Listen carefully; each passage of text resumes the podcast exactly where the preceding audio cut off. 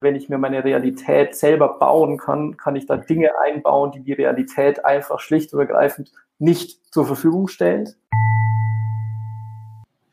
Hallo, guten Tag und Servus im Arbeitsglück Podcast, deinem Podcast für mehr Miteinander bei ehrlicher Arbeit. Heute habe ich wieder einen ganz spannenden Interviewgast, nämlich mein Namensvetter Florian Sochazzi. Hi Florian, grüß dich. Hi.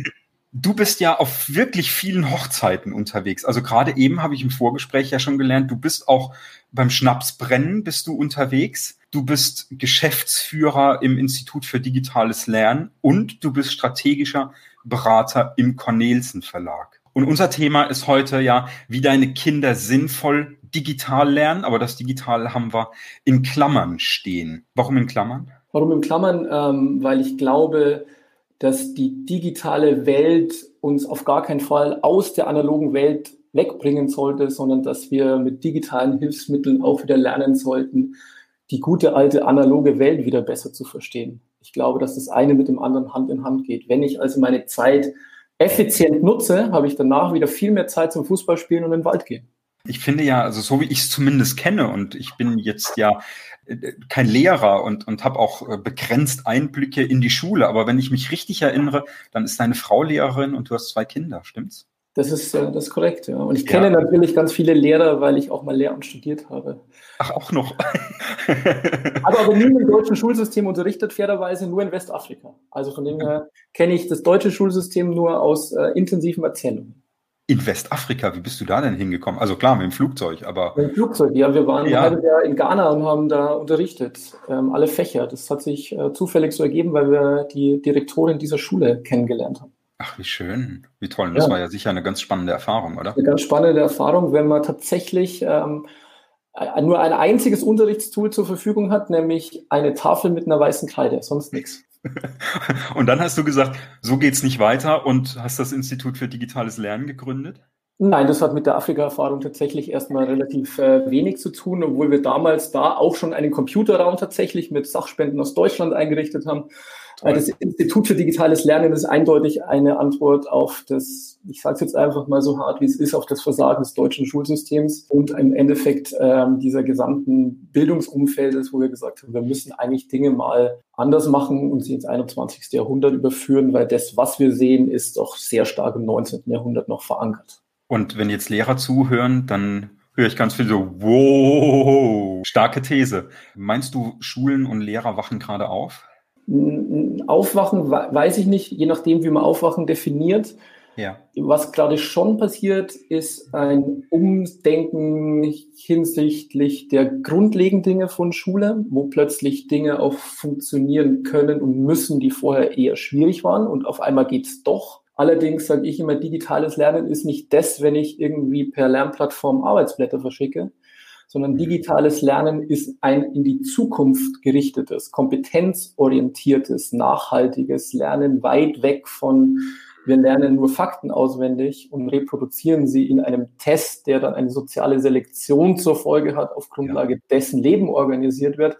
Also digitales Lernen hat was für mich ganz stark mit tatsächlich grundlegenden Änderungen von Lernen und Schule zu tun. Wenn wir jetzt so ein bisschen auf unsere, auf unser Titel schauen, wie deine Kinder sinnvoll digital lernen, wie kriegen jetzt, kriegen jetzt Eltern und auch Schule und Lehrer den Sprung hin zwischen Kreide und hinzu, ich schicke es nicht per E-Mail, sondern was kommt denn danach?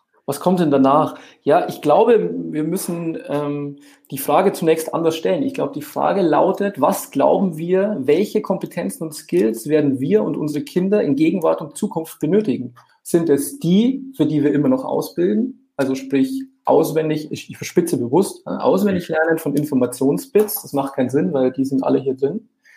Also Sondern was werden wir denn brauchen? Ne? Wir werden eigenständiges Problemlösen brauchen. Wir werden Informationen evaluieren, statt sie anzuhäufen. Wir werden Phänomene kritisch hinterfragen wir müssen. Wir werden Arbeitsprozesse in Teams organisieren, digitale Tools hochwertig und sinnvoll verwenden. Das sind die Fragestellungen, die wir in Zukunft sowohl privat als auch gesellschaftlich als auch natürlich in Arbeitskontexten ähm, gebrauchen werden. Und wenn wir uns diese Fragen stellen, leiten sich daraus die Tools ab sozusagen. Wenn ich also überlege, wie kann ich einen Arbeitsprozess in einem Team gut organisieren, werde ich wahrscheinlich dazu kommen, dass ich eine Online-Dateiablage brauche, in dem kollaborativ Dokumente und Präsentationen erstellt werden. Dann werde ich wahrscheinlich ein Tool benötigen, um gemeinsam miteinander zu kommunizieren, ob das jetzt ein Chatweg ist oder ob das eine Videokonferenz ist. Ich werde also mir Tools suchen, um diesen Prozess zu organisieren. Das meine Ausgangsfrage war, wie kann ich ein Problem lösen im Team? Und darauf bauen sich dann die Tools auf, sozusagen. Also die Toolfrage ähm, ist immer eine nachrangige, wie ich finde. Es ist die Fragestellung lautet, warum mache ich was, was tue ich und wie tue ich es? Und das Wie sind erst die Tools sozusagen. Und da gibt es ja heutzutage fantastische Tools. A. Es gibt tolle Seiten im Netz, wo man sich sehr gut informieren kann, wie man sowas verwendet. Zum Beispiel bei dir habe ich vorher äh, nachgeguckt, dein Interview zum Thema äh, digitale Konferenztools. Ja. Wenn ich das angucke, dann weiß ich nachher, was ich tun muss diese Informationen gibt. Ich muss sie nur mit der richtigen Fragestellung triggern, um in dieses Thema einzusteigen. Jetzt bin ich aber neugierig, was gibt es denn da für Tools und für Webseiten?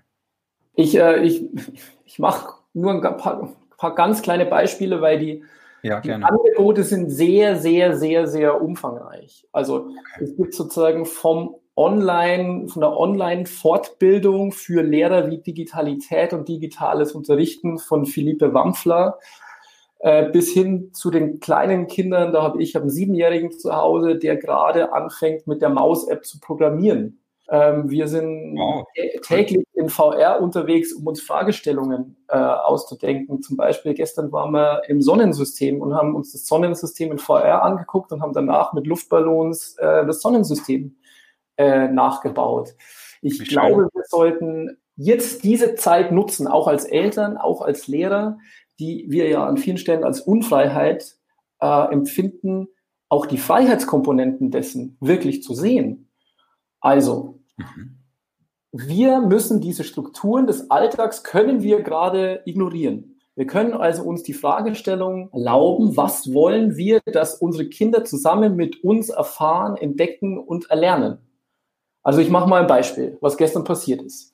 Gestern ja. war ich am Küchentisch und habe die Brand 1 durchgeblättert. Der Siebenjährige kommt dazu und setzt sich neben mich. Und er stellt Fragen zu den Bildern, die er da sieht. Wir sehen gerade eine Google-Werbung. Und er fragt, was genau macht eigentlich Google? Weil den Namen hat er schon mal gehört. Also wir öffnen zusammen die Google-Startseite und ich frage ihn, was willst du von Google wissen? Mal sehen, was die dazu zu sagen haben. Dann sagt er, ich will wissen, wie ein Gepard aussieht und wie schnell er laufen kann. Also wir googeln also Gepard am Handy und Google fragt uns, ob wir den Gepard in 3D ansehen wollen. Und ich denke mal, was ist denn das für eine Funktion? Die kenne ich ja noch gar nicht. Cool. Also wir, wir, nutzen die Augmented Reality Funktion zum Thema Gepard von Google. Was passiert? Plötzlich sitzt ein Gepard auf dem Küchentisch. Ja? Ja. Mann ist komplett begeistert und wir wissen, wie das funktioniert. Also, wir fangen an, zusammen zu überlegen, was man denn mit dieser Technik noch so anstellen könnte und fangen an zu recherchieren, mit welcher Technik man sowas auch selber umsetzen könnte. Dabei stellen wir uns gemeinsam die Frage, warum wir überhaupt irgendwas mit dieser Technik darstellen könnten und in welche Geschichte wir damit erzählen könnten. Es geht also in kürzester Zeit um Suchmaschinen, Geparden, Medienkompetenz, Umsetzung und Funktion von Narration. Alles davon nicht geplant, aber ganz wichtig, wir müssen lernen, solche Situationen zuzulassen. Weil meistens äh, sind wir daheim, alle unsere hier Führungskräfte und wer auch immer hier zuguckt, sind wir sind alle wahnsinnig beschäftigt. Auch daheim können das Office nicht mehr trennen vom Privatleben, gucken die ganze Zeit darauf. Und die normale Antwort auch bei mir wäre gewesen, ist irgendeine Werbung verstehst du eh nicht. Mhm. Daraus wäre aber nichts entstanden sozusagen. Ja. Und wenn ich solche Situationen zulasse und sage, komm, wir vergessen heute mal das Rechnen Arbeitsblatt. Mhm. Lass ja. einfach mal liegen. Ja wir, wir, folgen heute einfach mal unserem Interesse ja. und gucken, welche Fragestellungen auf dem Weg gehen. Das ist ja eine fantastische Freiheit. Und wie gesagt, das braucht ein bisschen Disziplin, mhm. dass man sich da selber vertraut ähm, und dass man das auch zulässt und dass man das Ding tatsächlich einfach mal sagt, heute ist fünf, ich mache es jetzt, ich lege es in die Schublade und ich gucke es nicht mehr an. Ja, Smartphone weg, ja. Also einfach. Einfach mal, einfach ah. mal ausmachen und sich heute auf die Kids, die da zu Hause irgendwie eigentlich diese intrinsische Motivation zum Lernen haben, einfach mal zulassen. Wie cool. Und das erinnert mich jetzt tatsächlich an, an eine Situation aus meinem Studium. Also ich bin ja Business Coach und Impulsgeber für Unternehmer und für Führungskräfte. Aber ich habe mal Maschinenbaumechaniker gelernt, also wirklich eine Ausbildung gemacht. Was ja, Richtiges ja. gelernt. Ja, was Richtiges, so richtig Handwerk und so. Genau. Und habe auch Maschinenbau studiert. Und in meinem Maschinenbaustudium habe ich gemerkt, das ist es alles nicht so richtig. Also ich sage immer ganz schön, rechnen kann ich, das Berechnen das sollten vielleicht besser andere machen. Und da gab es äh, so, eine, so eine schöne Vorlesung. Mathematik 3 hieß die, drittes Semester. Und ich habe quasi nichts verstanden. Also gar nichts. Und irgendwann hatte ich dann im vierten oder fünften Semester hatte ich dann Mechanik. Und dann habe ich verstanden, ach guck mal, das, was ich vorher in Mathe, und da hast, ist auch wieder das, was du gesagt hast, ja auswendig gelernt habe. So führe ich den Beweis. Warum? Keine Ahnung, aber ich wusste halt, ich mache das so. Das habe ich aber auswendig gelernt. Das habe ich erst ein, ein Jahr später gelernt. Ach, eigentlich geht es um eine Schwingung. Ach, ja, dann ist das ja irgendwie anschaulich und logisch. Das, das konnte mir aber keiner so wirklich ja sagen. Ne? Das auch Bildungssystem auch in die Universität rein und auch in der Schule. Wir entkoppeln Theorie und Anwendung. Ja. An vielen, vielen Stellen. Nicht immer natürlich, aber an zu vielen Stellen. Also Mhm. Mathe habe ich in meiner gesamten Schulzeit nur an sehr wenigen Stellen verstanden, wofür ich denn das brauchen könnte. Heute verstehe ich es deutlich besser. Ja. Aber dieser Anwendungsteil kommt wirklich, wirklich äh, viel zu kurz und auch da können digitale Tools wirklich toll helfen, um auch Anwendungsfälle zu schaffen und tatsächlich anzuwenden.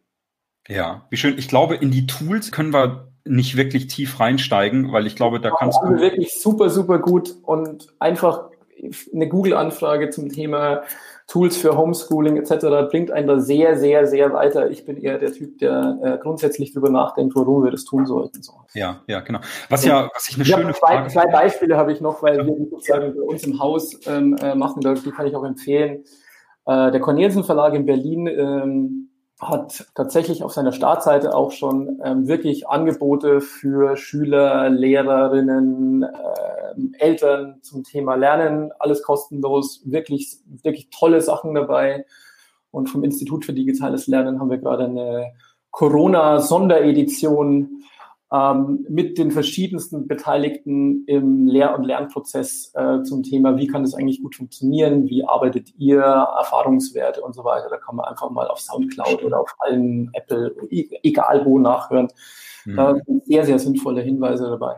Wenn ich jetzt gerade ähm, so denke, wir haben ja die Corona-Zeit äh, bei meinen Nachbarn nebendran, bei Nachbarn, die drüber wohnen, die haben beide zwei beziehungsweise drei Kids und die sagen, jo, jetzt Job, Homeoffice, Kinder ist gerade ein ganz kniffliges Thema und ich darf jetzt auch noch Lehrer spielen. Und ich habe mir dann überlegt, ich habe jetzt keine Kinder, aber ich habe mir überlegt, eigentlich ist das doch vielleicht auch ganz schön, weil so ein Kind kann doch sagen, guck mal, das hat mir Papa beigebracht und nicht der Lehrer oder so. Also eigentlich ist das doch vielleicht auch eine echt coole Situation. Man, man, muss die Chancen sehen, man muss natürlich erstmal auch zugeben, es ist echt schwierig. Ja.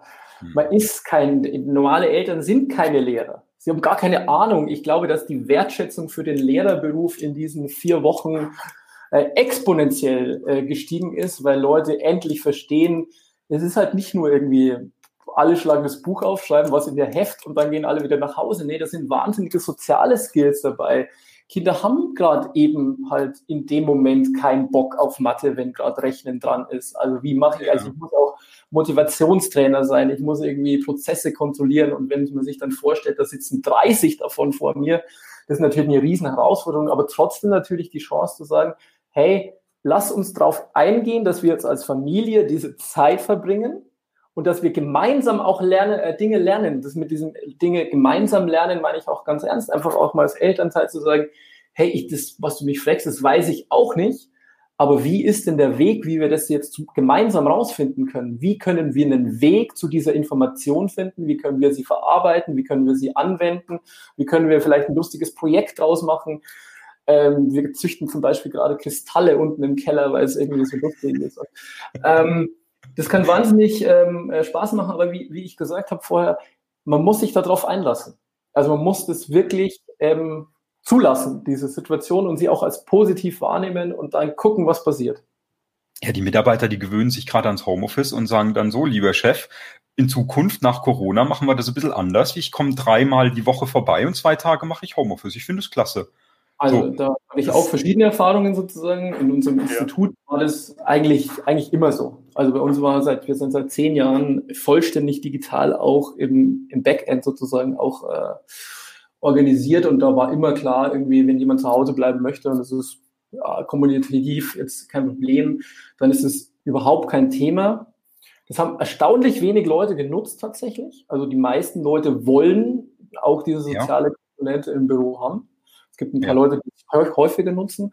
Allerdings jetzt bei Cornelsen, das sind dann schon fast 1300 Leute mhm. und natürlich auch ein analogerer Anteil an Arbeit dabei, logischerweise für einen Verlag, der auch Bücher druckt. So. Ja, klar. Das ist natürlich äh, auch nicht ganz so einfach. Allerdings die Erfahrungen, die ich äh, mitbekomme, sind erstaunlich reibungslos. Also wir haben natürlich auch äh, im großen Verlag eine digitale Infrastruktur, also mit äh, Microsoft Teams und so weiter, das ganze SharePoint etc. Ja, klar. Und es wurde bis dato nur sehr eingeschränkt genutzt und wird plötzlich sehr stark benutzt. Mhm. Und Leute merken das, was ich schon die ganze Zeit sage oder viele andere auch schon die ganze Zeit sagen. Vielleicht muss man für dieses Meeting nicht irgendwie 20 Leute aus der Republik irgendwie dahin fahren, sondern ja. man kann die halbe Stunde tatsächlich auf Teams verbringen, dass es ja. tatsächlich funktioniert. Ja. Und dass man kein schlechteres Ergebnis hat. Ja. Ähm, ja. Das wird hängen bleiben, da bin ich ziemlich sicher. Also, ja. oder nein, ich hoffe es stark. Ja, und ich glaube, wenn wir nochmal den Bogen von da schlagen, ähm, so wie Kinder lernen können, dann glaube ich, ist es auch, oder sinnvoll lernen können, auch digital, dann ist das, glaube ich, auch da ein schönes Zeichen. Ach, guck mal, Papa, der ist gerade am Arbeiten, auch zu Hause, der hat jetzt gerade ein Online-Meeting, der fliegt nicht in der Welt rum, sondern auch das zahlt doch auf die Digitalisierung ein, oder? Absolut. Also ähm, bis hin zu, dass wir natürlich auch gerade zusammen mit den Kindern lernen, wie digital digitale Live-Kommunikation funktioniert. Wir können also nicht zur Oma fahren und mit ihr reden. Das heißt, wir machen hier, das Einzige, was die Oma hat, ist halt WhatsApp. Das heißt, ja. wir machen so einen WhatsApp-Video-Call. Ähm, dafür gibt es auch Regeln. Und für diese, also es muss auf, äh, alle, alle müssen sich an diese Regeln halten. Ja, magst du ein, zwei nennen? Ja, ja, damit Kommunikation funktioniert. Also meine Kinder sind jetzt relativ klein, äh, sieben und, und fünf wenn die was sehen, was spannend ist, laufen die natürlich weg mitten im Satz. und ja. reden irgendwie hinten in der Ecke weiter, was natürlich dann Oma oder äh, rennen zum Fenster, während irgendwie das Handy liegen bleibt und sagt, schau mal, Oma, da draußen ist Folgendes. Ja, ja.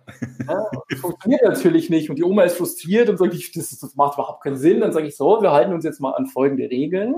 Ja. Diese Kamera, äh, dieses Handy hat zwei Kameras, eine nach vorne, da kann ich Sachen zeigen und eine nach hinten, da kann ich mich zeigen. Ah ja, okay, alles klar, wir halten uns mal an diese Regel. Also ja. ich, ganze, ich, muss ja was zeigen und dann das Ding umdrehen und irgendwie so machen. ja, logisch. Ja, genau. Einfach ein paar Regeln, wenn man die eine übt, dann kann es gut funktionieren. Und ich glaube auch, dass das bleiben wird, dass die Kinder dann irgendwie, wenn man halt mal nicht hinfahren kann, dann sagt man halt Sonntagnachmittag, irgendwie rufen wir mal die Oma an und zeigen ihr das Haus, das wir gerade gebaut haben. So, ja? Ja, Aber dafür die, die lernen wir gerade zusammen. Das gibt für ja. Business-Meetings, Regeln. Wenn ich nicht rede, mache ich mein verdammtes Mikrofon aus, weil es krass nervt, wenn ihr die und so. Ja, da kann man natürlich Kinder nochmal ganz, ganz anders mit, mit einbeziehen und, und reingewöhnen. Ne? Neue, neue Situationen. Gestern Abend, äh, also wir haben eigentlich so ein Firmen-Yoga und das fällt natürlich jetzt auch aus und äh, unsere Yoga-Lehrerin macht das jetzt halt am Abend äh, per, per Zoom. Mhm. Und es ist schon um Viertel nach sieben, weil sie auch Kinder hat, das geht nicht anders. Und gestern um Viertel nach sieben waren halt die Kinder einfach nicht im Bett. Und dann hat sie die Ansage bekommen, ihr dürft Yoga mitmachen, wenn ihr euch ordentlich aufführt. Und haben die Kinder tatsächlich eine Stunde komplett konzentriert und echt erstaunlich gut. Nämlich sie sind deutlich beweglicher als ihr 39-jähriger Vater, muss man mal sagen. Ja. Äh, Yoga mitgemacht und waren danach total glücklich und sind vollkommen entspannt eingeschlafen. Wäre so nie passiert, ich würde nie eine Yogastunde mitnehmen, im Leben nicht. Was denkst du denn, wenn wir jetzt noch so den, den Sprung schaffen zwischen, hm, also so ein bisschen in die Zukunft, zwischen Homeoffice jetzt so gerade und alle Möglichkeiten, die sich, die sich bieten, Chancen, dieses Miteinander einfach zwischen, zwischen Kinder, Familie, Eltern, Großeltern und so weiter. Wird dadurch auch Homeschooling weitergeführt werden? Ja, das fällt mir gerade schwer einzuschätzen, weil äh, das, was gerade passiert ist, äh, habe ich auch nicht kommen sehen, äh, ja. dass das überhaupt passieren könnte. Ähm, ich mache mal ein Beispiel. Im Institut arbeiten wir seit zwei Jahren einer, an einer Schule in virtueller Realität. Sieht ganz anders aus als eine normale Schule, ist viel stärker thematisch organisiert, ist auch so Inseln kollaborativ organisiert, ist, macht den sozialen Lernprozess deutlich stärker als das, was in der Schule ist, weil meistens simulieren wir soziale Lernprozesse ja in Schule eher, als dass wir sie tatsächlich durchführen. Ja. Ähm, ich glaube, dass das Thema VR wenn du diese Zeitspannen ansprichst, nochmal vollständig neue Möglichkeiten ergeben wird, weil wenn mhm. ich tatsächlich mich mit einem Avatar-Körper in Räumen gemeinsam treffe und da Dinge erleben kann und so weiter, ähm, das ist natürlich noch was völlig anderes, als wenn ich meine WhatsApp-Kamera anhabe. Also was wirklich vollkommen anderes. Ja. Und ich glaube auch, ähm, dass Industrie und Wirtschaft diese Möglichkeit die es ja schon gibt. Es arbeiten schon Leute an VR-Prototypen in der Automobilindustrie, in VR-Räumen. Das gibt schon, das ist natürlich kein Massenphänomen noch. Mir fällt absolut kein Argument ein, warum das nicht kommen sollte. Es spart wahnsinnig viel Zeit. Es kann deutlich effizienter organisiert sein, weil wenn ich mir meine Realität selber bauen kann, kann ich da Dinge einbauen, die die Realität einfach schlicht und ergreifend nicht zur Verfügung stellt. Ja die Technik ist inzwischen, ich habe hier gerade eine Quest rumliegen, eine Oculus Quest, eine Standalone-Brille, für die ich keine Tracking-Box und keinen Gaming-Rechner brauche und die kostet irgendwie 400 Euro und ich schalte sie an, sie ist sofort an. Es ist wirklich inzwischen gut, wenn da noch ein paar Sprünge Richtung Auflösung und Geschwindigkeit kommen, wird VR garantiert eine Möglichkeit und eine Lösung werden, ähm, Arbeitsprozesse, Gesellschaftsprozesse, gemeinsame Spielprozesse etc. nochmal ganz anders und neu zu denken, als das jetzt in der Fläche so passiert. Was, was ja, was ja, was ja schön ist, ne? wenn du sagst, dir fällt gar kein Argument ein, warum es nicht so sein sollte. Ähm, also die Antwort gefällt mir. naja, ist, ich kenne äh, die Argumente, aber ich glaube nicht, dass sie auf die Zeit schlagen werden. Das, ich glaube eben nicht an die soziale Vereinsamung, wenn ich sozial agiere soziale Interaktion hat nichts mit einem Körper zu tun, sondern was mit dem Geist. Ja, ja. Und mit Kommunikation und mit Sprache und mit Bewegung. Ja. Ich finde es äh, eher sekundär, ob ich tatsächlich, nein, ich will das nicht abschaffen, dass sich Leute mehr sehen oder so, aber sich ganz bewusst zu gewissen Dingen zu treffen und die mhm. dann wirklich sozial zu organisieren, sozusagen. In einem 0815 Meetingraum den ganzen Tag zu sitzen, ist kein mhm. sozialer Prozess. Nee. Das ist fürchterlich. Ja, das stimmt. Äh, und wenn es kein Fenster gibt, hat man auch noch den Mief von den letzten zwei Stunden von vorher. Also das ist, also, Spaß macht das nicht. Das ist ein Klassenzimmer auch so, oder? Dass das jemand unbedingt behalten möchte. Nee, manchmal nicht, das kenne ich. Ja, kannst du es einschätzen, dass du sagst, vielleicht fünf Jahre, zehn Jahre, dass sowas eher Realität wird oder kleben wir doch noch zu sehr an Kreide und Tafel? Also für die Arbeitswelt äh, kann ich mir die Spanne von ein paar Jahren als zumindestens weit verbreitete Alternative vorstellen. Mhm. Schule hat ähm, per Definition und per System äh, einen extrem starken Zeitpuffer. Okay. Also technische und äh, gesellschaftliche Entwicklungen passieren in Schule immer extrem zeitverzögert. Also Schulen fangen ja. jetzt gerade an, Tablets zu kaufen. So, mhm. ja. Mhm. Das hat, wird die Wirtschaft und die Gesellschaft vor zehn Jahren gemacht. Ja. So, ja, und kriegen jetzt Internet im Schulgebäude. Ja, das ist verrückt, ja. ja. ja jetzt, wo sich es durchgesetzt hat, ne, kann man investieren. Genau, also mit diesem Puffer muss man, und der Puffer, da sind alle dran beteiligt, das ist das System an sich, das sind die Kultusverwaltungen, das ist das hm. föderale System, das ist die Bildungsindustrie, das sind die Eltern, die nur das alte System kennen und sich kein neues gut vorstellen können und so hm. weiter. Alle zusammen halten dieses äh, System sehr, sehr stabil. Mhm darum wird es da sicherlich länger dauern. Ich könnte mir vorstellen, dass ähm, es gewisse Player in der Wirtschaft gibt, die ähm, das Potenzial natürlich jetzt schon sehen und es auch möglicherweise auf Bildung übertragen. Also ich kann mir durchaus vorstellen, dass, also ich mache jetzt ein wildes Beispiel, das ist nicht mit Fakten belegt, dass es das geben wird, aber ich könnte mir vorstellen, dass Facebook sagt oder Google sagt oder Apple sagt, wir machen die VR-School und wir machen sie global und wir bieten den Abschluss an ja. außerhalb der Bildungssysteme. Ja. Wir sprechen vorher mit der Wirtschaft und sagen, würdet ihr so eine Art von Abschluss anerkennen? Und ich kann mir durchaus vorstellen, dass einige Player sagen würden, ja, das ist klar, sicher. Das, was Sie mir gerade gezeigt haben, würde mir als Einstieg auch reichen. Ja.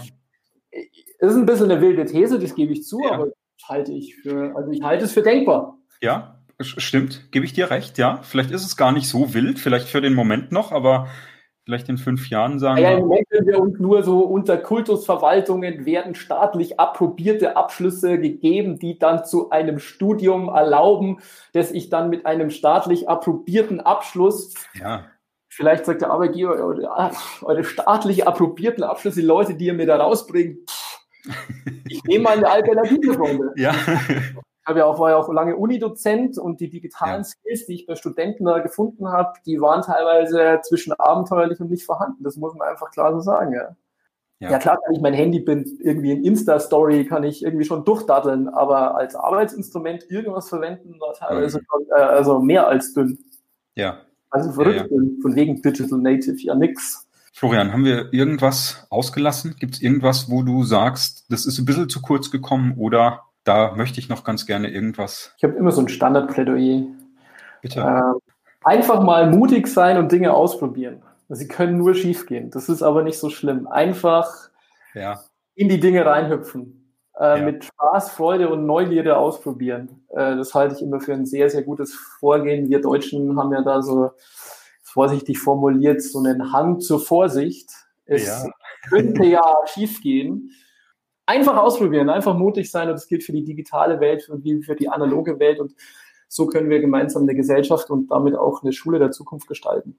Abschließend noch meine Frage. Hast du noch so drei Hacks für, normalerweise sage ich immer Unternehmer und Führungskräfte. In dem Falle sage ich auch Unternehmer und Führungskräfte, füg aber hinzu Eltern, die gerade zu Hause sind und sagen, Frau ganzen Tag zu Hause, ich einen ganzen Tag zu Hause oder andersrum, Kinder einen ganzen Tag zu Hause. Wie kriegen wir das jetzt noch hin? Jetzt auch noch Homeschooling. Ich probiere mal, ich habe vorher auch schon ein paar Dinge äh, genannt. Ja. Sich äh, ganz bewusst Zeitfenster für gewisse Dinge nehmen und sonst nichts tun, ist, glaube ich, wirklich wichtig. Die nächste halbe Stunde kochen wir zusammen und wir machen sonst nichts. Es läuft kein Fernseher, es läuft kein Handy, es läuft kein gar nichts. Dann kann man sich aufeinander einlassen die Freiheit nutzen, die uns die Unfreiheit gibt und sie als Chance und Möglichkeit sehen. Äh, die digitalen Tools so nutzen, dass sie effizient, spannend und schön sind, um nachher wieder mehr Zeit für andere Dinge zu haben. Dann danke ich dir ganz, ganz herzlich für, für das Gespräch. Hat Spaß gemacht. Ja, stimmt. Dankeschön. Die Zeit ist schnell rumgegangen. Hey, wie sehr konnte dich diese Folge inspirieren und motivieren? Hinterlass uns gerne ein Feedback bei Apple Podcasts als Bewertung. Übrigens, weißt du eigentlich, wie genau du tickst? Weißt du, wie du kommunizierst und wie du möchtest, dass man mit dir kommuniziert? Wenn du das genau wissen möchtest, geh auf florian-volkelt.de. Buch bitte ein kostenfreies Gespräch mit mir und wir schauen, ob wir das gemeinsam herausfinden können, dass auch deine Kommunikation und deine Art der Wertschätzung gegenüber deinen Mitarbeitern noch besser wird. Bis zum nächsten Mal, schalte wieder ein. Hier ist dein Florian vom Arbeitsglück Podcast.